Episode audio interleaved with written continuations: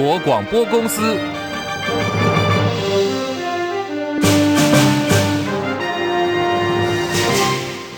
大家好，欢迎收听中广新闻，我是黄丽凤。纷扰多时的蓝白拖出现了重大进展，在今天历经了两个半小时的协商，蓝白政党协商二次会在中午十二点半终于取得共识。朱立伦还有侯友谊、马英九、柯文哲一起出场，向各界说明达成合作的协议内容。好，我们继续来听见证马英九、蓝白两党主席朱立伦、柯文哲以及国民党总统参选侯友谊怎么说。今天我们中国国民党跟呃民众党在这里达成了合作的协议，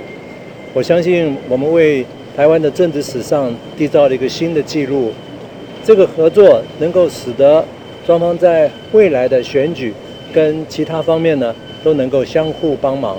我相信对于台湾，对我们这两个党都是一个非常值得纪念的一天。我们会依据我们合作的协议。全力以赴。今天我们都在写台湾的历史，不单是第三波民主改革而已。我们这一次的联合竞选，到未来要组联合政府，都能够让台湾汇集更多的力量，让这个社会变得更好。更重要的是，超过百分之六十以上的主流民意的期待，在我们共同努力之下，我们一定努力完成，全力的来。争取二零二四胜选，将来我们组联合政府，共同为中华民国来努力。首先，谢谢马前总统，以及在这一段时间呢，很多这种朋友大家的关心，你知道哈。今天大概是一个历史性的一刻，到底因为在台湾的历史上从来没有过联合政府，所以联合政府如何组织、如何运作，哦，这个当然都是一个尝试。那我也希望说，在马前总统的见证之下，哈，可以让我们台湾的历史往前进。啊，至于结果怎么样，还要靠大家一起努力。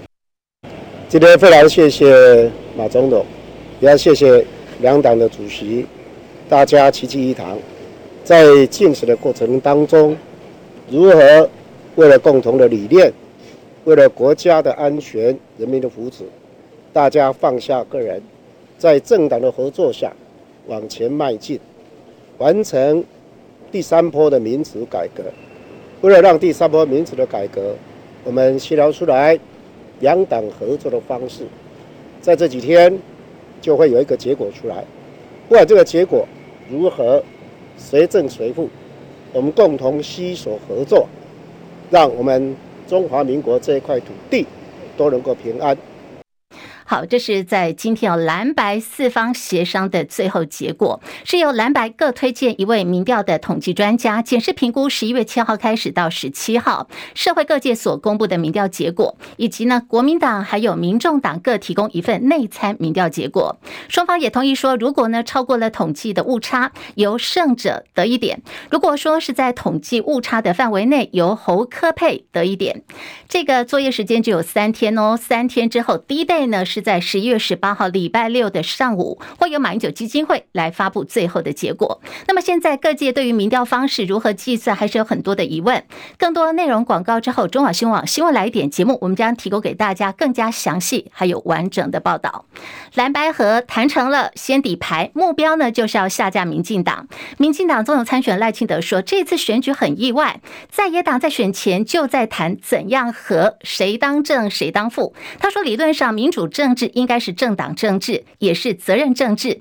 政党存在的目标就是要争得人民的最大支持来执政，落实政党的理想，也向人民负责。现在赖清德说，现在蓝白的情况却反而是在谈政党之间如何的和权位如何来做分配。赖清德表示，这个是为了胜选再走回头路。对于台湾来讲，从民进党的眼光来看，当然这个就不是好事情了。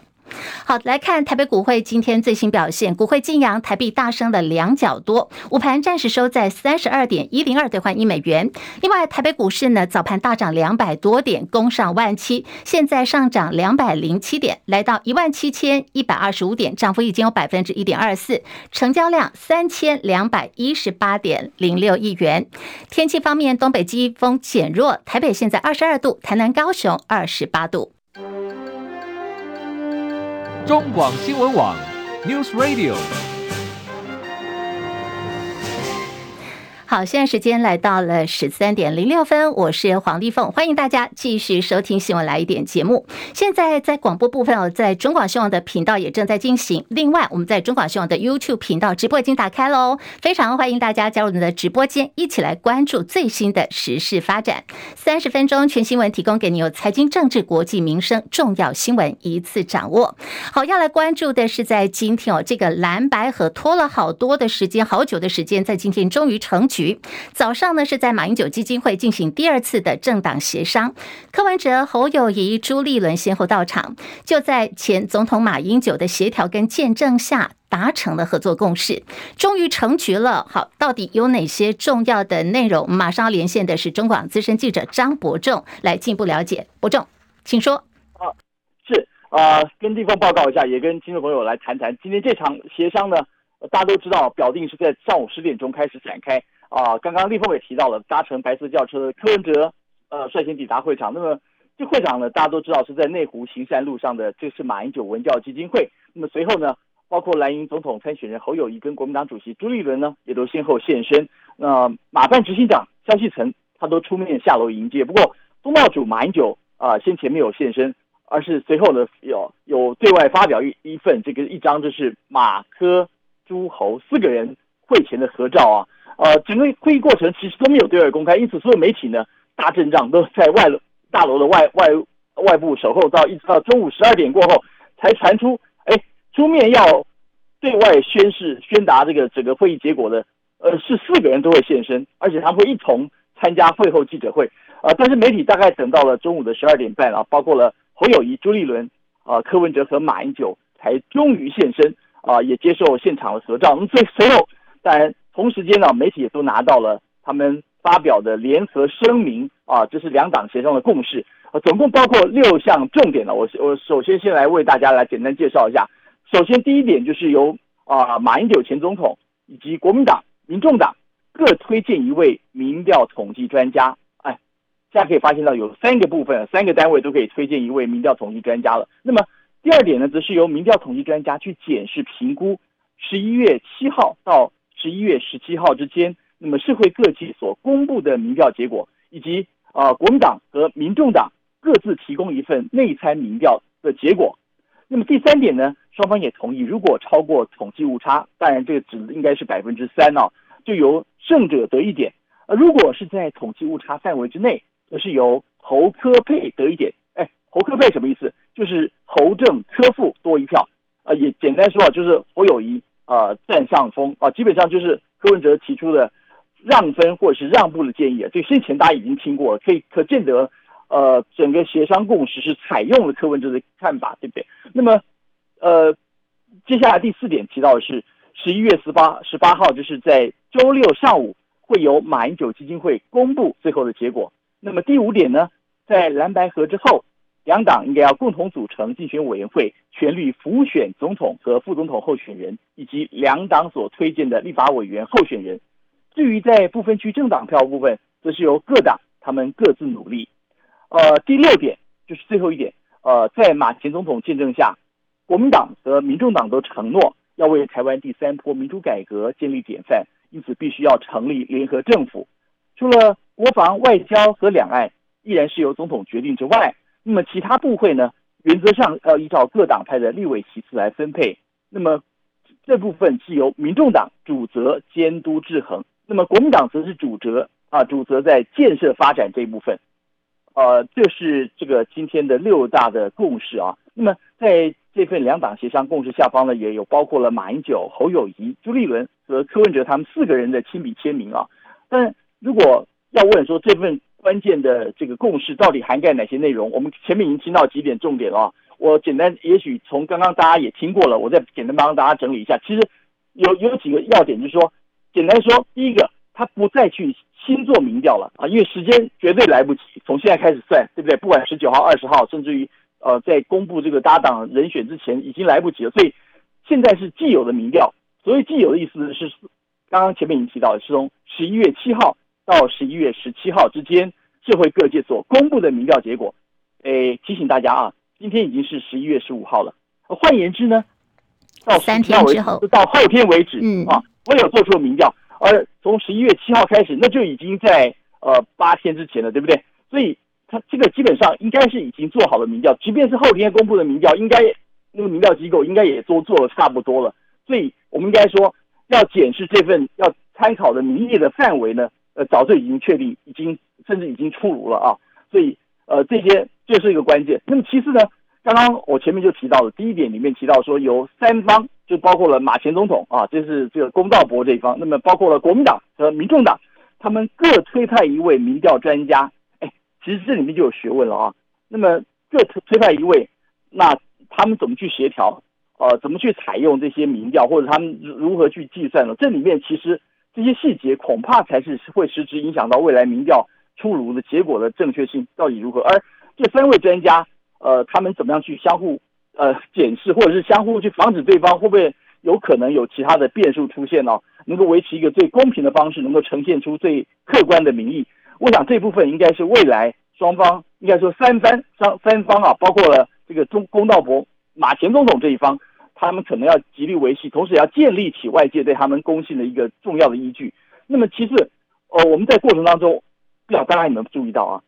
诶，所谓的国民党不断坚持要比政党实力，或是要比政党支持度，这部分已经不见了啊。所以比的民调呢，完全都不提到什么什么政党这一部分，所以完全都针对个人，就是我们先前的很多很多谈法。所以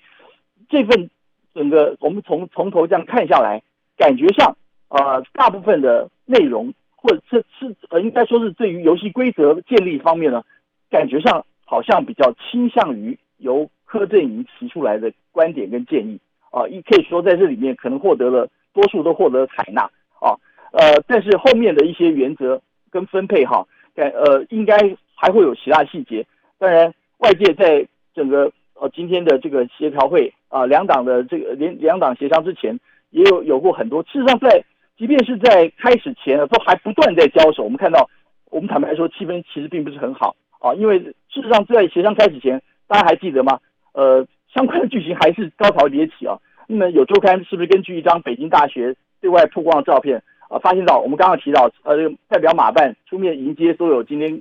各路人马的啊，萧旭肖旭成被抹红，对，他跑到参加北京大学的这个相关的这个北京论坛啊，甚至被传出这个周刊还甚至指控说啊，哎，这个可可以显示他从他回来之后立刻就变成了呃马英九总统啊，他马前总统呢他就愿意接受。呃，由科方提出来的全民调，所以这当中是不是有些因果关系，或是有没有人下什么指导棋，下了什么指令啊？所以当然，萧旭岑部分呢，也立刻对博士哦强调说，他完全没有去见到台办，这是台办的呃这个负责人啊，呃，所以这个可能甚至于他还质疑，把矛头对准了说，这还不是来自于绿营啊，搞搞不好是这个假扮自己人啊，是自己人打自己人，他怀疑是来自于这个侯办啊方面的一个指控，所以。在侯办随后也发出了声明反反驳这样的一个说法啦，反驳这样一个指控。所以，即便到了他们都已经进去会谈了，都已经进去协商，主帅已经谈起来了，但是双方阵营的氛围其实坦白说还并不是非常融洽啊。因此，呃这份刚刚我们念完的这份，其实并没有提到，或者说也没有画蛇添足，也未必了啊，就是没有提到从今天开始两党不准再对对方展开。恶言相向，这样的合作其实会有怎么样的成果，大家也会非常怀疑嘛，对不对？所以，我想这是我们到截至目前为止啊，对整个会谈的一个相关的观察。是。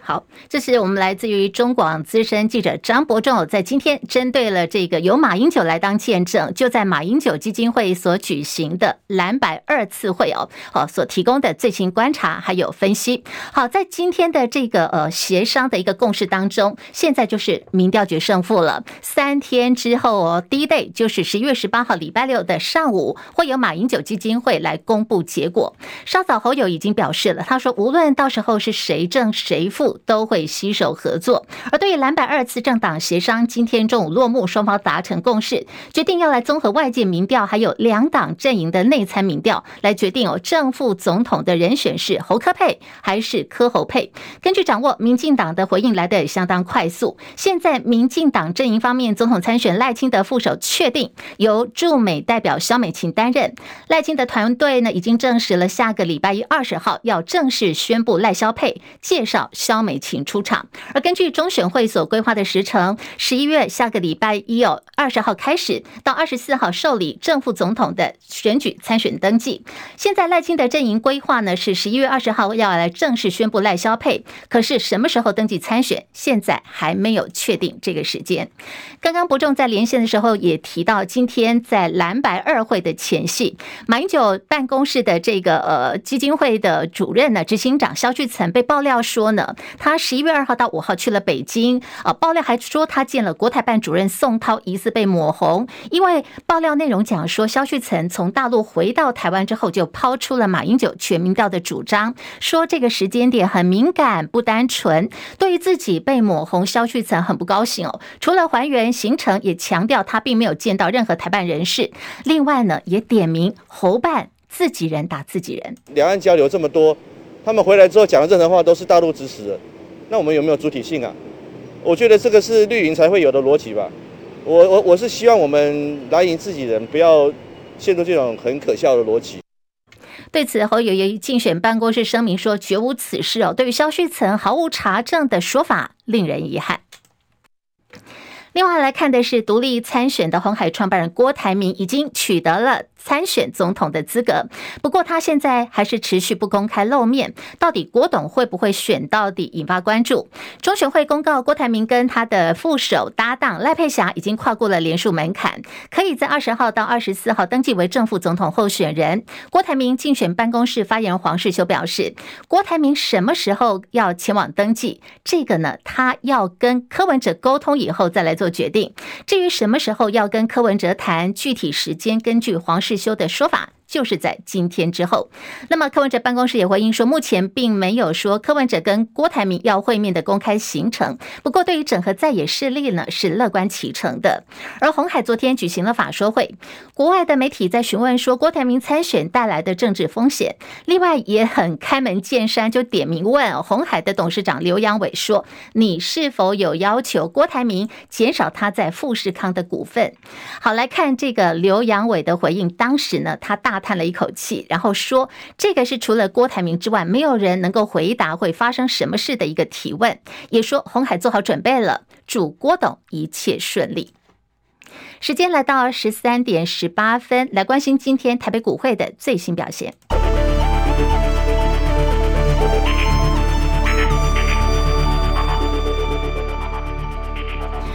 北股会双涨，新台币午盘暂时收在三十二点一零二兑换一美元，啊，是大升有二点二八角。台北股市大涨两百一十三点，现在来到一万七千一百二十九点，上涨幅度百分之一点二五，成交量已经放大到了三千四百零七点五零亿元。柜台指数上涨一点五六点，两百二十点六四点，涨幅百分之零点七一。好，亚洲股市今天呢是红翻天的哦，日本股市大涨七百七十点，三万三千四百六十六点，涨幅百分之二点三六。韩国股市上涨四十八点，两千四百八十一点，涨幅百分之二点零一。还呃，港股跟陆股呢？港股方面上涨五百零七点，来到一万七千九百零五点，涨幅百分之二点九二。大陆股市，上海综合指数上涨十二点，三千零六十九点。深圳成指来到一万零六十九点，上涨六十四点，涨幅百分之零点六六。印度股市上扬了六百一十一点，来到六万五千五百四十五点，涨幅百分之零点九四。国际汇价，欧元兑换美元一点零八七八，美元兑换日元一百五十点六零。一美元兑换七点二三六人民币，黄金价格最新报价每盎司一千九百六十六美元。以上是最新的财经资讯。好，看到今天台北股市重新站回了万七大关，有说法是外资回来了。来看张佳琪的报道。美国十月 CPI 创七月以来新低，核心 CPI 降到百分之四，是二零二一年九月以来新低。通膨回落，市场松口气，也认为费的升息循环应该已经终结。美股大涨，台积电与联电 ADR 都上涨超过百分之二。台股多头点火，除了电子全指股续强，各个族群类股同步跟进，且量能扩增，推升大盘最高攻到一万七千一百四十三点。尽管鸿海联发科盘中翻黑，导致指数涨幅缩减，但结构上许多个股落后补涨，各类股的涨势也较先前均匀。华南永昌投顾董事长楚祥生指出，台股本波从一万六涨到一万七，一千点的涨点几乎集中在台积电、联发科跟高价股的身上。如今结构有些变化，对行情后市是正向。楚祥生说：“虽然指数已经涨不上去，但是因为都是。”呃，相对低价位没涨的股票在涨，啊，稍微做一些盘面上的调整，对整个的涨势应该是比较有利的。台币汇率强升超过两角，股汇巨扬，显示外资资金流入。楚祥生指出，外资从七月以来四个月内卖超台股五千亿，最近有回补迹象。随着美国 CPI 回落，美股劲扬，外资有机会持续回补台股。中广记者张佳琪台北报道。现在时间来到十三点二十一分，正在进行的是中广新闻网的新闻来电节目。好，广播的部分呢，持续在进行当中。另外，在我们的中广新闻网 YouTube 频道直播也已经打开哦，非常欢迎大家加入我们的直播间。好，帮我们按赞、订阅、分享、多刷留言板。我们现在线上呢有五百多个多名的朋友，请大家帮忙多加油，帮我们按赞、订阅、分享。那么中广新闻网才能够持续提供给大家更完善、更接近事实的新闻服务。再次感谢大家。来关注的是拜习会，台北时间明天要登场了。中共国家主席习近平昨天晚间呢，已经从北京搭乘了专机前往美国，他将在旧金山会见美国总统拜登，后续要出席亚太经合会 APEC 第三十次的领导人非正式会议。根据知情人士透露说，拜习双方将会就一系列美中双边还有全球性的议题进行长达四个小时的会谈，有将近四分之一二十多名的。美国联邦参议员已经发布了联合声明，呼吁拜登不要在台湾议题上让步，因为确保台湾获得吓阻中共侵略的能力还有训练，这个是美国的当务之急。而美国总统拜登也坦言说，这一次呢，他跟习近平会谈的目标是要来恢复两国之间的正常沟通管道，包括了军事的接触。戚海伦报道。美中关系处在低点。美国总统拜登在飞往旧金山之前被问到他会如何衡量拜习会的成功，拜登回答：回到正轨，保持沟通，在发生危机时能够以电话对话，并且确保两国的军方能够相互接触。拜登将在旧金山亚太经济合作会议 （APEC） 峰会场边和大陆国家主席习近平会谈，这是拜登上任总统以来两人第二度晤谈。拜登表示，美国正试着改善和中国的关系，但是他也说不。会继续支持为了在中国投资，美国必须交出所有商业机密的立场。根据美国之音的报道，拜习会将在旧金山湾区的费罗利庄园，双方将进行长达四小时的会谈。报道指出，习近平还将出席美国商界和文化界领袖举办的两场招待会。有受邀人士指出，习近平将发表题目为《致美国及中国人民》的谈话。记者戚海伦报道。以哈战争还在持续当中，而且战火越演越烈。在加萨呢，有数十万名的平民无家可归。以色列总理尼坦雅胡接受美国福斯新网的专访时，向美国提出了严重的警告。他声称呢，现在以色列军队要是没有能够消灭巴勒斯坦武装团体哈马斯的话，美国极有可能就是哈马斯的下一个目标。中选会昨天是公告了正副总统选举的连署结果，哎，十组当中哦，只有一组通过了门槛。这是在日前送交超过了一百零三万份连署书的红海创办人郭台铭跟他的副手赖佩霞，在中选会的审核之后，连署总数来到九十万两千三百八十九人，合格率百分之八十七，通过门槛。现在郭董呢，确定拿到了二零二四总统大选的门票了，也是挑战总统大选连署的无党籍台。中素人妈妈，她的名字叫做陈美菲，她交出的是二十五万多份的连书书。不过，令人真的是跌破眼镜哦！最后，她获得中选会审核通过的合格的连书书只有两份获得通过，交了二十五万多份，只有两份获得通过。好，换算这个合格率呢，竟然只有零点零零零零零七七九。好，一百万元的保证金被没收了。陈美菲跟他的这个搭档吴超胜的这组人马，现在在网络上被称为是最狂的素人，引发了广大的网友讨论。好，对这个情况呢，为什么送了二十五万多份的连署书，最后合格的只有两份？这个合格率低到只有零点零零零零零七七九。今天中选会也提出说明了，这是中选会的主委李进勇表示，陈美菲的连署书呢，很多是重复引影印的，影印当然是不合格的啊，所以它的合格率就会非常非常的低。李经纬强调说，中选会对于连署书的查对都是有相关根据的，透过人工还有电脑一起做查证的工作，绝对呢是符合相关的法律规定。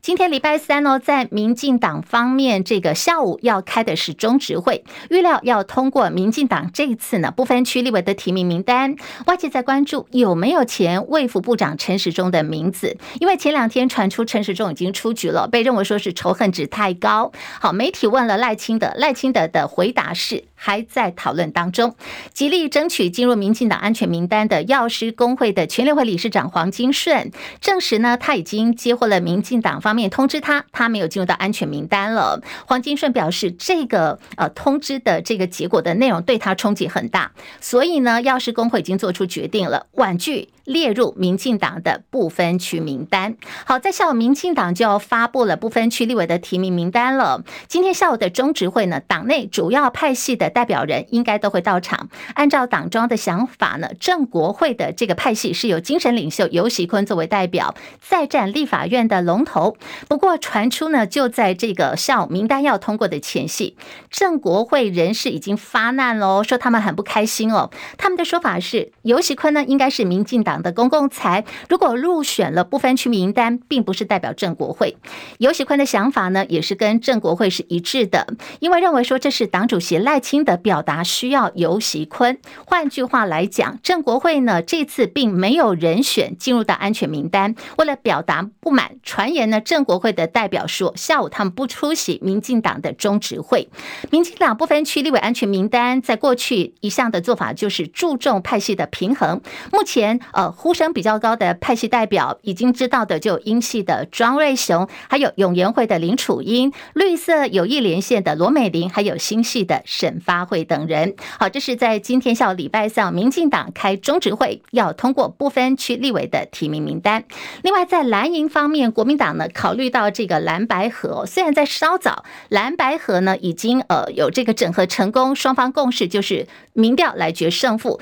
到时候呢，透过民调，在 D-Day 十八号礼拜六的上午，会有马英九基金会来发布最后结果，确定呢，看是由侯友谊还是柯文哲，是侯柯配还是柯侯配。所以呢，因为有这个呃作业要进行，所以在今天下午原定的国民党中常会是延后到礼拜天再来举行的。新闻最后来关心天气喽，东北季风持续减弱，北部跟东北部今天的气温都有回升。好，我们看到在宜兰的部分，现在就在飘。温度来到二十度上下，台北现在的温度有二十二度，台南、高雄二十八度到二十九度之间，而且呢，宜兰在下雨哦。南台湾的台南、高雄有出太阳，南来北往，大家要注意温差的变化了。这里是中国广播公司。